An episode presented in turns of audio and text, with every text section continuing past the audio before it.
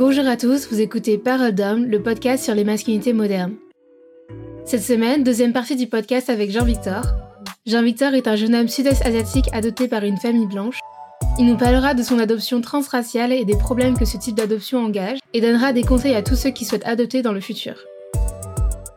Si vous ne l'avez pas déjà fait, je vous encourage à écouter la première partie de notre entretien. Bonne écoute en parlant de famille et oui. transition, on, va de ta famille à toi. Est-ce que tu peux nous parler Ma famille de ta famille ah On va pas rire. Ah, parce que ma famille peut peut-être écouter. Ah, d'accord. non, ma famille. Que veux-tu savoir sur ma famille? Bah, Raconte-nous ton, ton background. Mon background qui est particulier. Enfin, qui est particulier, pas forcément, mais bon. You know. oui, bah, j'ai été adopté. Adoption transraciale, ce qui veut dire que euh, mes parents ne sont pas de la même race que moi. Mhm. Donc, euh, moi, je suis sud-est asiatique, comme je le disais. Mes parents sont blancs. Et j'ai un frère qui est noir. Donc, on avait tous les deux été adoptés bah, séparément parce que, oui, ça serait un peu mhm, euh, bizarre qu'un frère soit noir et moi asiatique, on soit frère de sang. Et donc, on a tous les deux adoptés par euh, nos parents uh-huh. adoptifs. Donc, moi, j'ai été adopté à l'âge de 2-3 ans, si je, me, si je me souviens bien. donc, je suis né au Cambodge et mes parents et mon frère sont venus me chercher. Et après, bim, Mhm. en France. D'accord. Donc, euh, bah, ça, c'est ma famille. Grandi, où grandi à Rennes. Voilà. On est arrivé à Amiens, on y avait, on y a vécu quelques années, aucun souvenir mhm. de cette période-là. Moi, je me souviens vraiment du moment où je suis arrivé à Rennes et j'ai fait euh, ma scolarité euh, à Rennes en Bretagne jusqu'à jusqu'au moment où je suis arrivé à Paris il y a deux ans. Comment est-ce que tu étais quand tu étais petit en tant que Comment ça de, ta famille Comment t'étais? Est-ce que t'étais un enfant turbulent de... Oh euh, Je sais, je me souviens que j'étais, euh, j'étais un enfant qui aimait beaucoup euh, toucher à tout. Vraiment, les boutons, c'était ma passion. Dès qu'il y avait un bouton, j'aimais appuyer dessus. je crois que ça m'arrivait de, régler la radio ou de faire des bêtises comme ça. Ou je crois que je, je crois qu'à un j'avais déclenché une. Ah oui, j'avais déclenché l'alarme incendie chez mes grands-parents parce que je me suis dit un bouton en fait. Ouais ma meilleure vie. Donc je vais appuyer dessus. Notre meilleure alarme incendie, je me suis fait gronder après. Mais euh, je crois que j'étais un enfant assez jovial. Je sais que je n'aimais pas du tout la sieste parce que j'étais très euh, beaucoup d'énergie, très curieux. coup, bah, après en grandissant, voilà, comme je disais, j'ai fait du théâtre, j'ai fait de la musique. J'étais vraiment très euh, dans le côté artistique. Bah, comme je disais, j'étais plus proche de ma mère que de mon père parce mhm. que parce que mon père était plus proche de mon frère. sachant que mon frère était et le, sportif de la famille. Donc moi j'étais vraiment le côté artistique, puis le sportif. Donc voilà, ma mère était plus habituée dans ces activités-là pendant que mon père était plus à côté de mon et comment est-ce que tu définirais ta relation avec ta, avec ta famille, avec ton frère, avec tes parents? Pendant mon enfance, donc mhm. je pense que tout ce qui est primaire, maternelle, peut-être début collège, on était proches. Je me souviens que même avec mon frère, hein, on jouait ensemble, on faisait des activités, on faisait des jeux de société, on faisait des soirées films. Parents quand même euh, je pense, veiller à ce qu'on fasse quand même des activités ensemble. C'était quand même important pour eux. On partait beaucoup en vacances euh, tous, les quatre ensemble, que ça soit au ski ou peu importe, hein, dans des pays étrangers, donc on a quand même beaucoup de souvenirs tous les quatre. Et en fait, honnêtement, je pense qu'à partir du moment où moi-même j'ai eu, j'ai dû faire face, accepter en tout cas mon, mon identité en tant que personne gay, mhm. puis en tant que personne euh, racisée, c'est là où les, pas les problèmes ont commencé, mais c'est là aussi où je, je me suis plus renfermé sur moi-même. En tout cas, renfermé sur moi-même sur le côté familial, dans le sens où j'étais toujours très ouvert avec mes amis, où je parlais de tout ça mais qu'il y avait, c'est là où il y a eu un, un, fossé qui s'est fait avec ma famille.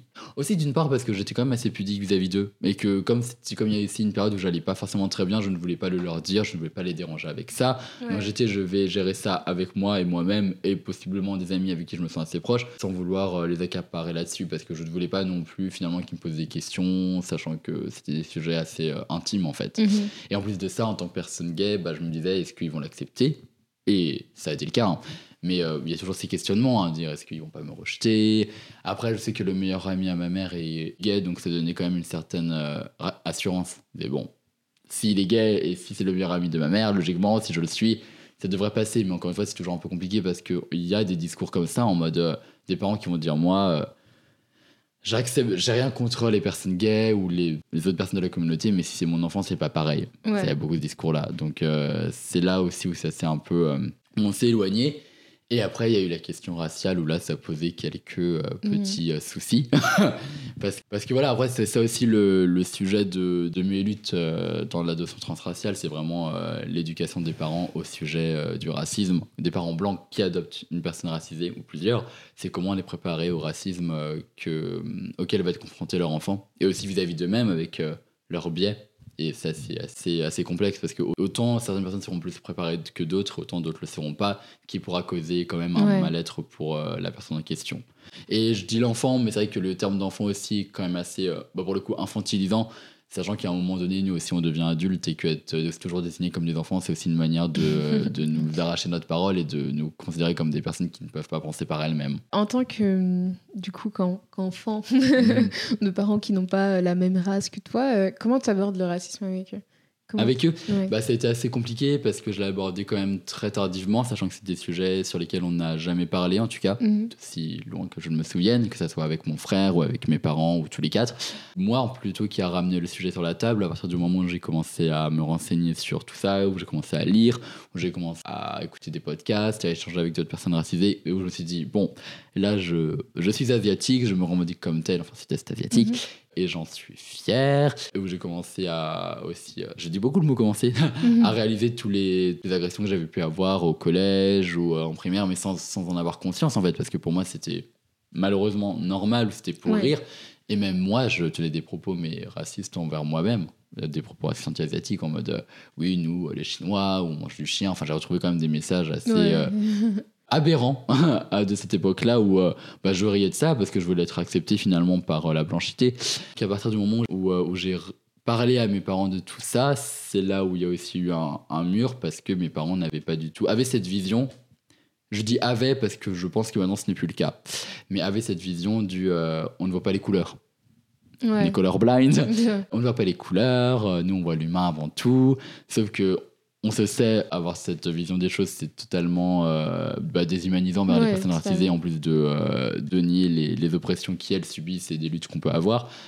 Et en plus, avoir ces propos de la part de ses parents, c'est encore pire, on va dire, parce que c'est-à-dire que moi, les oppressions raciales que je pouvais subir, les, les agressions, je ne pouvais pas forcément leur en parler, sachant qu'elles n'allaient pas comprendre et que mes parents avaient pu aussi tenir des propos racistes, en fait, et avoir des comportements comme tels. Donc, cette question-là est assez compliquée, d'autant plus que maintenant, quand je réfléchis à tout ça, parce que moi, quand je parle de ce sujet-là, moi, mon, mon but n'est pas de dire si oui ou non il faut autoriser les parents blancs à adopter des personnes racisées, Mhm. parce que pour moi, là n'est pas le problème. Là, là où le problème se situe est plutôt comment les, les éduquer et les préparer au mieux. Moi, ça passerait par exemple même par euh, inviter la personne concernée à s'intéresser par exemple à sa culture et la faire évoluer dans un endroit où il n'y aura pas d'isolement euh, racial en fait. Par exemple, j'ai déjà pu parler avec d'autres personnes adoptées qui ont des parents blancs, donc, en étant des personnes racisées, mais qui ont été élevées euh, en lien avec leur culture, qui ont eu des amis de la même race euh, que elles, et je pense que ça, ça aide énormément, honnêtement. Je pense que moi, je ne l'ai pas eu, et je pense que ça Mhm. m'aurait énormément aidé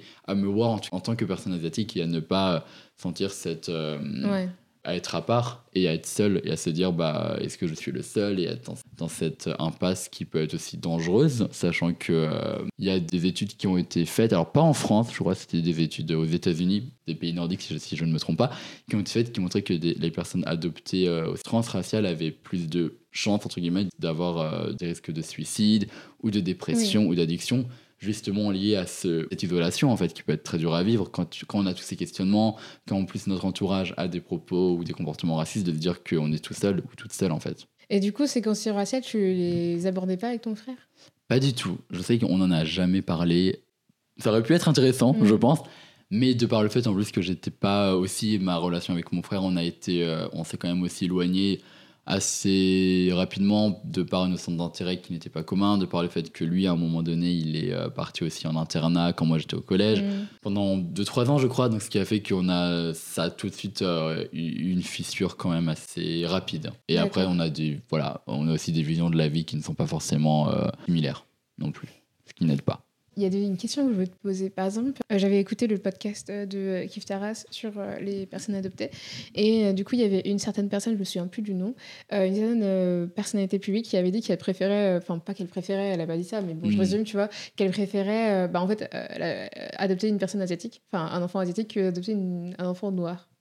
C'est quoi ton avis sur, cette, sur, cette, sur ces propos Alors, euh, moi j'ai cette personne, pourquoi? Vraiment pourquoi? Ouais. Mais Oui, c'est aussi le problème avec l'adoption, c'est que tout dépend comment elle se fait. Hein, parce que moi je sais que par, Oui. pour ma part, en tout cas, je sais pas comment c'est passé pour mon frère, c'est que pour ma part, mes parents sont venus me chercher au Cambodge parce qu'il y avait une amie à eux qui est maintenant ma marraine, Ouais. qui leur avait dit que. euh, parce qu'ils étaient. Enfin, ils sont médecins et ils ont fait euh, des, euh, des voyages humanitaires avec euh, Médecins Mhm. du Monde, etc., si je ne me trompe pas. Et qui leur avait dit que bah, moi j'étais dans un orphelinat, qu'on on, on recherchait des parents et comme mes parents voulaient avoir des- un, un autre enfant, ils sont venus me chercher. Donc je crois pas qu'il y ait eu la question du choix racial qui s'est posé. Mhm. Mais quand elle se pose, c'est vrai que c'est Mhm. complexe, slash intéressant, slash malsain. Honnêtement, je sais pas trop parce qu'à partir du moment où tu vas décider de la race de ton enfant, je me dis pourquoi en fait? Pourquoi tu vas choisir plutôt un enfant de cette race-là que un autre? Tu vois, s'il y a des, forcément des, des biais racistes aussi hein, qui, euh, qui se lient à ça. J'ai un article l'autre jour euh, justement à propos de ça dans les agences d'adoption où il- des fois ils demandaient justement aux parents quelle race vous préférez avoir. Et euh, je pense que c'est une question qui, au soi, je sais pas, je me dis que d'un côté ça peut paraître assez déplacé, mais que d'un autre côté c'est aussi à, à méditer. Parce que les personnes qui témoignaient dans l'article, qui faisaient partie, de- encore une fois, de, de services sociaux à l'enfant, Mhm. disaient que quand certaines familles voyaient leur euh, enfant adopté arriver, certaines étaient déçues parce qu'il était trop noir, si l'enfant était trop noir, ou parce que l'enfant faisait pas assez blanc, faisait trop, entre guillemets, gitan ou genre du voyage. Donc ça prouve quand même qu'il y a. Ouais. Enfin, ça fait un peu catalogue en fait. Mhm. bah, moi, je vais choisir à, à quoi va ressembler mon enfant, mais finalement, est-ce que c'est pas non plus une interrogation qui doit être posée pour finalement mieux se préparer? Je pense que c'est à double tranchant, je dirais. En tout cas, en tout cas, bah, j'ai écouté l'épisode de Stu Kif Taras et j'avais été euh, assez bah, content de voir que euh, Mhm. le sujet de la- l'adoption tran- transraciale a été abordé parce que je me disais, ah, mais ça serait bien qu'il y ait que Rokeya et, et Grace en fassent un. Bah, Ouais. voilà, maintenant c'est fait. Bah, en vrai, si la personne a dit oui que je, je préférais avoir un, un enfant asiatique que noir, je je cherche juste pourquoi en fait. Mhm. Vraiment, parce que pourquoi? Je pense qu'il y a forcément des raisons derrière. Ouais, Euh, enfin, elle disait qu'elle pourrait, mieux gérer un enfant asiatique qu'un enfant noir, tu vois. mais c'est bizarre de dire ça. Enfin, c'est pourquoi? Est-ce qu'elle est-ce qu'elle a dit pourquoi? Non, elle a pas dit pour ça. Mais non, c'était juste euh, c'était les propos d'une personnalité qu'ils avaient D'accord, oui, rapporter ok, dans- le truc. Et du coup, euh, après, moi, je comprends euh, ce qu'elle veut dire dans le sens où, heureusement qu'elle soit, qu'elle soit honnête Mm, avec nous. qu'elle exactement. adopte pas un enfant noir et après qu'elle le maltraite. Tu vois ce que je veux dire exactement. Autant que. mais après, c'est quand même hyper raciste et j'imagine que cet enfant sera, ne sera pas élevé, comment dire, dans l'ouverture euh, d'esprit la plus totale, tu vois. Je pense que c'est plus la, la perception des Noirs et la perception des Asiatiques dans le sens où les Asiatiques, enfin, tu, tu me diras, Oui, mais euh, ils, euh, ils reçoivent plus de une discrimination un peu plus positive, positive, avec des gros guillemets, tu vois. voilà ce genre de euh, choses alors que quand c'est du enfin on, on sera pas aussi je, je pense hein, on Oui. sera pas aussi virulent quand on attaquera un enfant noir que Oui. quand on attaquera un enfant asiatique tu vois ce que je veux Mm. dire?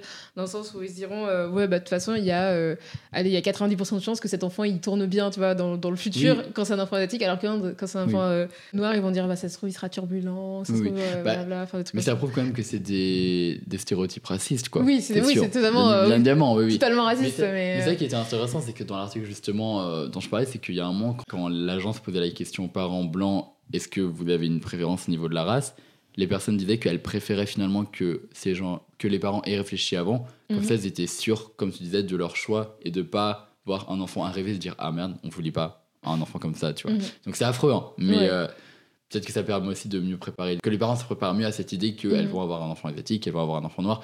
Et de toute façon, après, ça se voit que dans les pays euh, qui ont le plus d'adoptions, bah, les pays asiatiques sont quand même en haut de la liste, que les Ouais. parents adoptent, quand- enfin, que les personnes blanches adoptent quand même bien souvent plus des parents, des des enfants, asi- asiatiques que, euh, que d'autres euh, que d'autres races. Mhm. De toute façon, en, en parlant de ça, je- dans un pays en France qui ne voit pas les couleurs, où donc la question de la race, on se Ouais. sait, est très compliquée à aborder. C'est là où ça pose quand même un problème dans, la, dans, les, dans le sujet de l'adoption transraciale. Mais que de toute façon, moi, je, je, je sais, c'est des discours qui ont été tenus par beaucoup de personnes adoptées, qui disent que, comment dire, que à partir du moment où la, la personne racisée arrive en France avec des parents blancs, elle va être. Le but est qu'elle soit assimilée à la France. Donc elle se voit comme blanche, dans le moule euh, républicain, Mhm. en mode c'est bon, la France c'est mon pays, je, je me perçois absolument comme tel, sans avoir forcément l'envie de, de se raccrocher à ses racines, de les rechercher et de se revendiquer comme personne racisée en fait. Je pense que par là, l'assimil- l'assi- l'assimilation a un rôle phare et qu'en plus de ça, c'est vrai que ça- pour certaines personnes, la vision est qu'une bonne adoption, ça sera la personne qui se sera assimilée parfaitement à la culture française, à la culture blanche, ne va pas faire de vagues, va bah, juste faire ce qu'on attend d'elle dans la société et qu'une, entre guillemets, mau- mauvaise adoption, ça Mm. sera la personne qui va rechercher ses racines, qui va avoir bah, un questionnement identitaire euh, sur là d'où elle vient. Ouais. Donc euh, ça prouve quand même que, bah, tout, le, tout le problème avec euh, ce type euh, d'adoption. quoi. Il y a des adoptions qui se passent très bien, comme il y en a qui se passent mal. Le problème c'est que les adoptions qui se passent mal, on va avoir plus de difficultés à les entendre que celles qui se passent bien. Parce qu'on Ouais. voudrait penser que chaque adoption se passe bien, que c'est un enfant qui arrive dans un foyer, qui va avoir une famille aimante et que bah, il vécure heureux clairement. Alors Ouais. que c'est pas, c'est pas souvent le cas. Et que en plus, si une adoption se passe mal dans le ca- cadre transracial parce que les parents vont s'avérer être racistes à cause de leur biais et à cause de leur, de leur comportement, ça voudrait dire remettre en question déjà le racisme de la société, ce qui est totalement inacceptable Oui. et non faisable. Ouais. Du coup, c'est un peu personnel. Oui. En tant que personne qui souhaiterait adopter, donc moi-même, je. Dans le futur, pas tout de suite, évidemment. Ah bon Mais- euh, pas, euh, pas le 15 Là, tout de juin, suite, euh. Oui, elle est partie. Demain, je reçois mon enfant. Waouh quelle, quelle vitesse C'est vrai que avec euh, c'est quoi les c'est quoi les, les, les services de livraison DHL. Ah, UPS. par DHL ou UPS qui vont te balancer ton colis C'est ça. Mais du coup, j'aimerais adopter dans le futur. Et est-ce Mhm. que tu aurais des conseils pour moi en tant que. Oh waouh J'imagine que tu voudrais adopter un enfant de quelle race? Bah, je ah sans vouloir être raciste, je Oui. voudrais adopter un enfant soit noir, soit asiatique, du coup. Ouais. Euh, Mais après, en fait, je sais pas. Parce que, en fait, je me dis, ça dépend avec qui je me marie aussi. Parce que si c'est une personne, euh, si c'est une personne blanche, ça me dérangerait pas d'avoir un enfant blanc. Mais c'est vrai que. Si tu me maries avec une personne qui est noire, ça, se- enfin, c'est pas bizarre parce que en soi, c'est un enfant, tu Ah vois. non, mais mais oui. ce serait bizarre genre d'avoir euh, des enfants parce que je souhaite avoir euh, un enfant biologique au moins, tu vois. D'accord. enfin, biologique. Ouais, mais... oui, mais voilà, je souhaite avoir un enfant de, de moi-même, tu vois, si j'en ai la capacité. Mhm. Moi, ça me, ça me fera bizarre de- d'avoir euh, un enfant blanc. Tu vois ce que je veux dire Dans la société où on vit, enfin les gens ils sont ils sont très euh, bah, ils sont très déplacés même quand c'est ton Ah oui, propre enfant, ah, tu vois. Oui, Euh, quand t'es un quand t'es une femme noire et que t'as un enfant métis, les gens ils sont là. euh, du coup, vous êtes la nounou, alors que genre c'est ton enfant qui est sorti de ton propre utérus, tu vois. Alors t'imagines genre Ah avoir oui, un non, enfant qui est pas sûr. sorti de mon utérus, il est là, mais c'est mon enfant. Ah mais c'est ça qu'il y a des il y a- y, des propos qui sont ouais. qui sont tenus par des, des propos qui sont tenus envers des personnes qui sont adoptées que ce soit envers elles ou des parents qui sont des fois euh, très euh, très très bancales Oui. très limite. Moi je sais que c'était euh, je sais que c'était ma mère qui m'avait dit ça qu'à un moment euh, il y avait une personne qui avait vu notre famille donc euh, bah, de parents blancs un enfant noir et un enfant asiatique qui avait dit ah mais votre famille c'est l'UNICEF Girl. Yeah Ouais, plein de propos comme ça. Non, mais et comme tu dis, derrière, mais t'as des personnes genre, pas de, pas de filtre. Vraiment, ça, elles viennent dire, allez, moi, je veux dire ce que j'ai à dire. je vous laisse ça. Non, c'est très, très, très cringy. Du coup, euh, voilà, je pense que si j'avais le choix, j'aurais du mal, euh, Non, même si, euh, si on me donne un enfant blanc, bah, je vais, c'était cet enfant blanc, tu vois, ce sera mon, mon enfant. Mais c'est vrai que j'aurais du mal à adopter moi-même un enfant blanc sans être une personne blanche aussi, tu vois.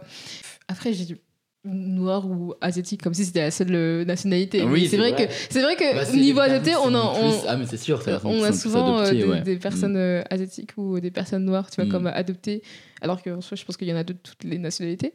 Du coup, je pense que j'adopterais un enfant racisé. Mm. Mais voilà, Mais- ce serait mon choix. Merci. Voilà. mais en fait, c'est vrai parce que euh, durant les, euh, les derniers mois, je sais pas si je veux dire que j'ai accompagné, mais un peu, on va dire, je parlais avec une, euh, une personne blanche, Mhm. donc euh, un homme qui, est, euh, qui est en couple avec un autre homme, qui euh, souhaitait adopter. Et en fait, il avait écouté mon podcast, et après, il était venu me voir en me demandant Ouais. donc, des conseils. Et c'est drôle parce que, est, je les ai. Ils vivent aux États-Unis, ils ont vécu en France, donc Mhm. ils, ils parlent français, mais ils, maintenant ils, aux- ils vivent aux États-Unis et eux ils souhaitaient adopter un enfant qui.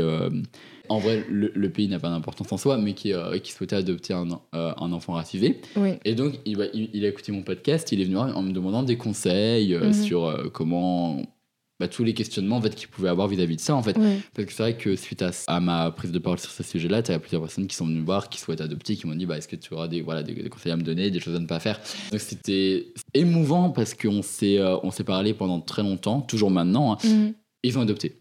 Ils ont euh, donc ils ont ils- en fait quand, quand ils sont venus quand il est venu me parler c'était déjà dans la démarche de vouloir adopter cet enfant là. Ouais. Maintenant ils l'ont adopté donc ils sont séparés pendant quand même plusieurs gros mois. Et le fait que maintenant bah c'est fait ils, ils sont allés le chercher et maintenant il est euh, ils vivent avec eux. Ça fait très très peu de semaines d'ailleurs. Et euh, bah, c'est- toujours assez émouvant. tu vois, C'est la première fois que ça m'est arrivé de, de conseiller euh, les, des, bah, des futurs parents et maintenant parents sur ce sujet-là. Donc, si, en tant que. Après, eux, c'était deux, donc c'est deux pères blancs avec un enfant qui est racisé.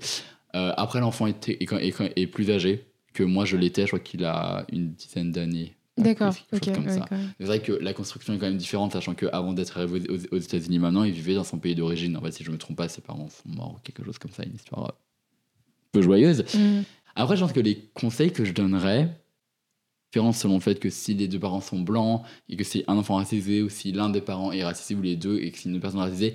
Mais je pense que le conseil primordial, c'est juste d'écouter en fait ce Mhm. que l'enfant a à dire. En tout cas, des parents blancs, en tout cas, ce que je donnerais. Mais après, je dirais à des parents blancs, mais peut-être des parents aussi racisés, mais qui sont d'une autre race, ne pas lui arracher sa culture. Ça, bien évidemment. Genre, il est hors de question de dire euh, on t'a dans notre foyer qui est d'une culture différente, donc ta culture, tu l'as, ta culture d'origine, tu l'as, tu l'as, tu l'as rejetée. Moi, j'avais vu un truc qui m'avait choqué, c'était chaud. C'était une personne asiatique qui, qui avait été adoptée par deux parents blancs. Mhm. Et tu avais la famille en question qui avait proposé à la, à la famille blanche, un, un- si je ne me trompe pas, un arbre gé- généalogique qu'ils leur ont donné en disant bah, ça c'est l'histoire de, bah, de, votre, de votre enfant maintenant. Et la famille dit non, on n'en veut pas.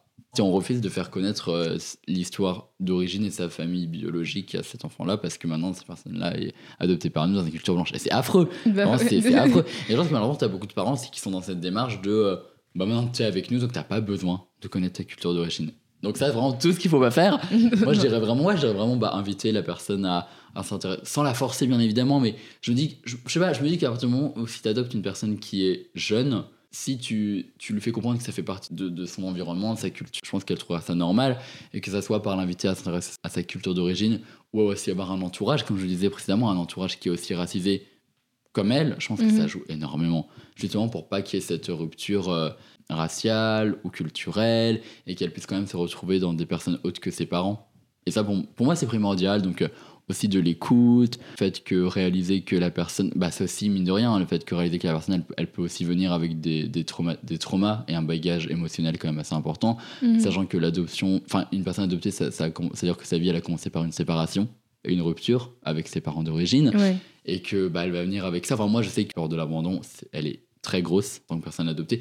Peut-être que certaines personnes ne l'ont pas. Moi, je l'ai, je sais que d'autres personnes l'ont. Ouais. Mais le fait, voilà, que de se dire, bah, comme on a été abandonné une première fois, on va dire, est-ce qu'on va être abandonné une deuxième fois? Est-ce que c'est parce que j'étais pas assez bien pour euh, ma première famille? Moi, je sais que ça.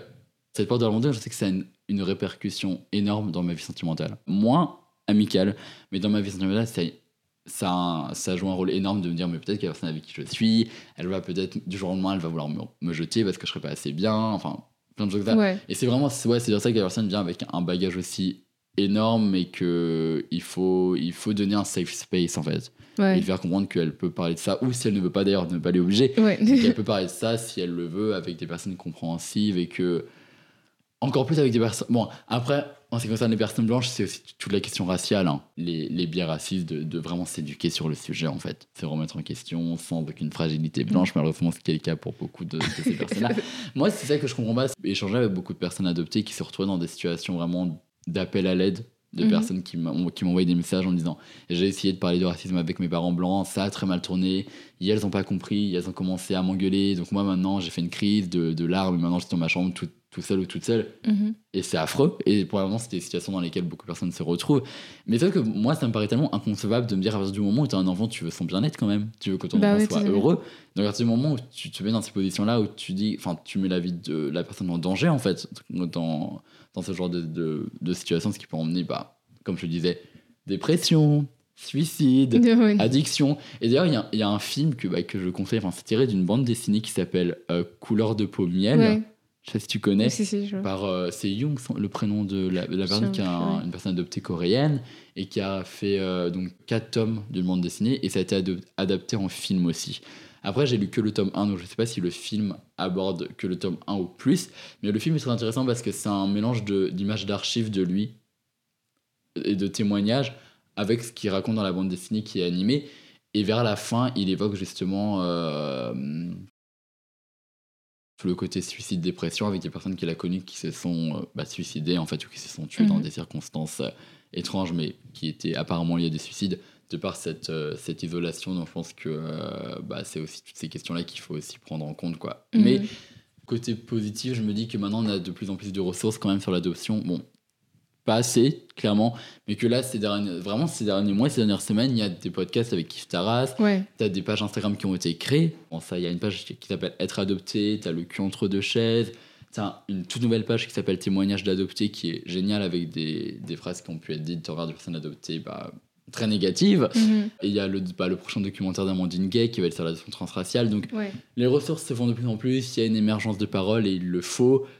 Maintenant, je, je me pose aussi la question de me dire, au-delà du témoignage, qu'est-ce qui peut être fait en fait Genre, dans le sens où on parle maintenant, c'est très bien et c'est nécessaire. Mais maintenant, qu'est-ce qui peut être fait en fait au niveau des institutions pour que ça change réellement en fait et que pour qu'il y ait vraiment un changement au niveau euh, peut-être de la manière dont les personnes, euh, dont, dont- dont les agences d'adoption euh, Ouais. marche. Et en, en plus de ça, l'adoption, c'est quand même aussi très compliqué dans le sens où c'est aussi une question de. On peut aussi prendre le côté économique, le côté rapport de force entre les pays nord, les pays sud, parce que c'est souvent des pays euh, Bah nord oui. qui vont adopter envers des pays du, du, du sud, qui a toutes les questions du trafic d'enfants, que- qui a des questions. C'est quoi? Ouais. C'est- l'affaire de, de la Creuse. Je- attends, cette affaire- cette affaire-là, c'est une affaire avec. euh, Avec la Réunion ou non? Peut-être, je ne sais plus, avec des enfants qui ont été arrachés. Oui, alors oui, c'est des enfants dans les années qui ont été 50, mis sur la Creuse- 70. dans la Creuse. C'est des enfants qui. Des milliers d'enfants de... qui ont été pris euh, de la Réunion et qui ont été euh, envoyés pour être adoptés en. En, en, euh, dans des campagnes françaises en fait. Et du coup, ils ont aucune. Enfin, eux qui croyaient qu'ils avaient été abandonnés, en fait, ils ont jamais Ouais, été abandonnés, ils étaient juste arrachés par, de leur ça, famille ouais. en fait. Du coup, Donc voilà, c'est vrai que c'est très, c'est un sujet très, très, très vaste. En même temps, c'est, on pourrait qu'on en parler des heures hein, de l'adoption, mais que c'est, c'est aussi très compliqué d'en parler parce qu'à partir du moment où c'est, euh, c'est un sujet qui qui te, qui te- qui est si personnel donc c'est à dire qu'à partir du moment et moi j'ai remarqué hein, à partir du moment comment dire vu que c'est un sujet très personnel à partir du moment où tu parles de- d'adoption tu es en soi obligé de parler de ton histoire personnelle vu Mhm. que ça te concerne toi mais ce qui veut dire parler de son histoire personnelle veut dire se mettre dans une position de vulnérabilité et avec les attaques qu'ils peuvent avoir en retour, qui peuvent être très dures. Et je sais aussi que d'autres personnes adoptées ne veulent pas forcément en parler, ce qui est tout à fait légi- légitime et normal, parce que ça Ouais. veut dire se replonger dans un passé dans lequel tu ne veux pas forcément te plonger. Parce que, voilà, qui dit adoption, qui dit aussi recherche d'identité, qui dit pourquoi pas retrouver ses parents, mais c'est des démarches longues, euh, douloureuses, que soit sur le plan euh, moral, que sur le plan possiblement aussi financier. Enfin, c'est euh, toutes ces questions-là. Donc, je pense que, en tout cas, pour en revenir à la question de base, où les, les conseils que je donnerais aux parents, c'est vraiment les futurs parents qui veulent adopter, c'est vraiment se renseigner par eux-mêmes sur Oui. euh, ce, que ça, ce que ça veut dire d'adopter euh, en tant que parent blanc même en tant que racisé, mais qu'il soit adopter un enfant d'une autre race. C'est s'éduquer euh, sur ces questions-là, sur ce que, ça, ce que ça veut dire en fait euh, de- de- d'adopter de, par toutes les ressources que j'ai pu, que j'ai pu dire précédemment. C'est où et c'est écouter la personne que tu vas adopter, cet enfant qui va devenir adulte, si éviter, enfin éviter à tout prix toute cette infantilisation qui peut avoir lieu. J'avais, j'avais écrit sur le sujet de l'infantilisation des personnes adoptées de la part des parents de la société qui nous infantilisent énormément. Nous Mhm. avons toujours des enfants adoptés, mais ce qui fait que ça, ça donne l'image que notre parole n'est pas légitime parce qu'on reste des enfants en fait et Ouais. que tout le monde sait mieux que nous ce qui est mieux pour, Pour nous, nous, alors ouais. que c'est nous en fait, c'est nous quand même qui savons mieux, qui savons mieux bah, ce qu'on, a vécu, etc. Mais c'est- vol de la parole, mais Amandine Gay le dit très bien, ou d'autres personnes euh, ou qui ont d'autres, d'autres luttes, c'est ce côté de réappropriation de la parole en fait, qui, qui nous a été euh, longtemps, euh, longtemps euh, volé, on va dire. Mais là, euh, voilà, donc tout ça pour dire que là, en tout cas, actuellement, je pense qu'on est quand même sur la bonne voie de par euh, une émergence quand même très grande de, de paroles adoptées et surtout de paroles adoptées avec des témoignages qui sont douloureux à entendre, mais Mhm. nécessaires en fait. Ouais. Ouais. Tout à fait. Écoute, je pense qu'on va conclure. On va conclure avec la dernière question qui est une chose que toutes les femmes devraient savoir sur les hommes, selon toi. Qu'est-ce qu'ont répondu les précédents invités à cette question? Euh, le précédent invité a répondu que, euh, que les hommes n'apprennent jamais. Qu'est-ce que les femmes devraient savoir sur les hommes? Ouais. Ça peut être sérieux ou trivial, hein, tu peux juste dire euh, les hommes aiment les, hommes aiment les chouquettes. Ah Waouh, mais en- honnêtement, euh, bah, quand j'ai vu cette question dans le questionnaire, vraiment, je me suis dit, mais qu'est-ce que je vais dire Parce que je dirais. parce que c'est vrai qu'on on, on n'a pas, du tout abordé cette question parce que par manque de temps, j'imagine, on avait tellement de choses intéressantes à, à- se dire. Mais tu sais, surtout les questions euh, sur le féminisme, etc. Ouais. Mais euh, donc la question, c'était quoi? C'était qu'est-ce que les hommes. Non, qu'est-ce que les femmes doivent apprendre des hommes? Non, que les hommes devraient savoir sur les hommes, pas vraiment apprendre, mais Qu'est-ce que les femmes devraient savoir sur les hommes? genre un petit secret que. Ouais, en fait, en fait, je- honnêtement, je ne saurais pas quoi répondre parce que Mm. je dirais plutôt, j'aurais plutôt, pour moi personnellement, tu vois, j'aurais plutôt même tourné la question dans le sens en mode qu'est-ce que les hommes devraient apprendre sur les femmes parce qu'on a beaucoup à apprendre des femmes. ouais, tu vois, je dirais plutôt que bah, les hommes devraient plus écouter les femmes. ouais. Ouais, honnêtement, je dirais plutôt ça que euh, que qu'on a tout à apprendre de, de vous, Mhm. clairement, concerne euh, toutes les luttes. Et je pense que les hommes ont besoin du féminisme et on a besoin de vous. Je, je, je sais pas si Ouais. tu vois ce que je veux dire. Et euh, surtout que, mais en plus, ça me rappelle cette phrase encore qui avait été dite par Amandine Gay, que j'avais trouvé percutante, qui avait dit, que- je sais pas si elle avait dit que le monde, ou que les personnes, mais en tout cas qu'on doit beaucoup aux femmes lesbiennes et aux femmes noires. Et je pense que ça résume bien les choses. Et en mode que on doit beaucoup à ces personnes-là, et que les hommes devraient plus écouter les femmes, et les femmes. Bah, les femmes. Enfin, moi, tu vois, je, je sais que personnellement, euh, bon, on, va, on, va, on va pas trop dépasser, hein, Mm. mais que je sais que personnellement, je sais que moi, je me suis beaucoup, j'ai, euh, je me suis beaucoup éduqué sur mais les questions de féminisme, sur les questions raciales, sur les questions de patriarcat et sur les questions queer, bah, grâce aux femmes noires en fait, Ouais, d'accord. et qu'elles ont été un gros pilier de, et qu'elles sont toujours un Mhm. gros pilier de mon, euh, de, de ma déconstruction et de ma conscientisation. Donc euh, moi je dirais ça, c'est écouter les femmes noires. et, euh, et voilà, que ce soit, je sais pas si on donne des, des référents, moi je sais que j'ai beaucoup appris grâce à bah, Amandine Gay, grâce à Roquet Diallo, Mm. euh, Bell Hooks, euh, bah, Fania Noël, Angela Davis, parce que je pense que c'est aussi important de, de, de parler de, de femmes aussi encore vivantes. Mhm. Sais, On, on parle beaucoup d'icônes qui sont Ouais. passées, mais je pense qu'on a aussi beaucoup d'icônes contemporaines qu'il faut célébrer. Bah, ça Traoré, Ouais. Laurent Safou, toutes ces femmes-là, et qu'il faut. On applaudit, on, on donne de l'argent aussi. Hein. Oui. Les Patreon, ça existe. Donc il faut les soutenir financièrement parlant. Donc je pense que ça serait plutôt voilà, les, les- que les hommes ont beaucoup à apprendre des femmes. Ok. Voilà. Ça sera ton le dernier final. mot là. C'est mon dernier mot, Jean-Pierre. Où est-ce qu'on peut te retrouver sur internet? Waouh Mm. Alors, je vais bientôt euh, débuter une tournée mondiale. ah ouais Non, sur Internet. Alors, euh, bah, sur Twitter, euh, at Flumed. Euh, je suis beaucoup actif sur Twitter, majoritairement. Euh, sur Instagram, peut-être dans l'avenir que je serai plus actif, mais je sais pas si c'est vraiment intéressant de me suivre sur Instagram, c'est The JV Diaries. Ouais. Voilà. Après, bah, j'ai créé un Instagram jour- journal d'un adopté où j'ai Mhm. commencé. là, j'ai fait une grosse pause parce que Corona, parce que la, la situation dernièrement où j'étais pas forcément le moral de publier, Ouais. mais que je vais continuer, hein, où euh, je, bah, je témoigne en tant que personne adoptée. C'est un peu la suite de, euh, du podcast que j'avais fait avec Extimité dans ce, cette volonté de vouloir bah, prendre la parole sur l'adoption dans, Mhm. un, dans un cadre euh, vraiment consacré à ça, sachant que j'en parle sur Twitter, mais c'est vrai que sur Twitter, c'est quand même plus compliqué des fois de retrouver des tweets, donc là, je me dis, bah, autant en parler sur mon compte Instagram, donc c'est ici, Flumed, jour- journal d'un adopté, et mon Instagram plus personnel, c'est The Chili Diaries. Donc voilà, on peut me retrouver sur Internet, on s'abonne, on donne des pouces bleus, à bientôt les abonnés, oh mon dieu. Merci beaucoup. De rien, merci pour l'invitation.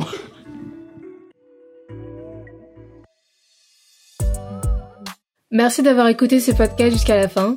Retrouvez l'intégralité de nos podcasts sur toutes les plateformes de streaming. N'hésitez pas à laisser 5 étoiles et un commentaire sur Apple Podcasts, cela nous aiderait énormément. Suivez Genre sur Instagram at genre-du-bas les podcasts et sur Twitter at genre les podcasts tout attaché. À la semaine prochaine.